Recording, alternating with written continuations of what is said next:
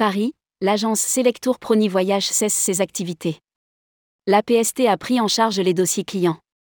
L'agence parisienne Selectour Prony Voyage, 17e, dirigée par Roch Guilabert, a cessé ses activités durant l'été.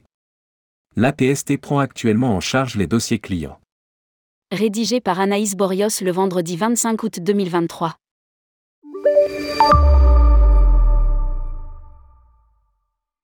Depuis le 19 juillet 2023, l'agence Selectour Prony Voyage, basée dans le 17e arrondissement de Paris, ne dispose plus de garanties financières, selon le registre des opérateurs de voyage et de séjour d'Atout France. Sur Google, l'agence apparaît comme définitivement fermée, tout comme celle de l'avenue Général Leclerc à Bourg-la-Reine, 92, qui avait ouvert ses portes en 2019.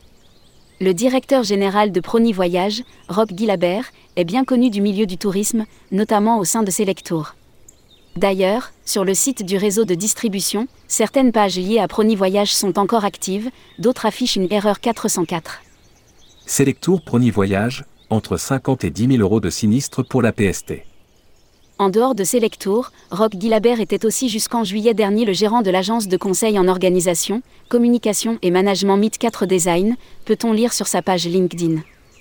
Il a auparavant participé activement aux événements de Challenge Tourisme et a été secrétaire général de l'Institut européen du tourisme spatial. Pour l'heure, il n'a pas répondu à nos sollicitations. De son côté, l'APST, qui est le garant financier de l'agence, nous confirme avoir pris le relais, suite à l'arrêt de ses activités. Nous avons déjà pris en charge les clients et nous continuons quand les dossiers sont bien complétés. Nous confirme Mintas Tecker, le président de l'APST ce sinistre devrait coûter entre 50 et 100 000 euros à la caisse de garantie. Sur le site paper.fr, les derniers comptes déposés pour l'agence parisienne de Prony Voyage datent de 2017.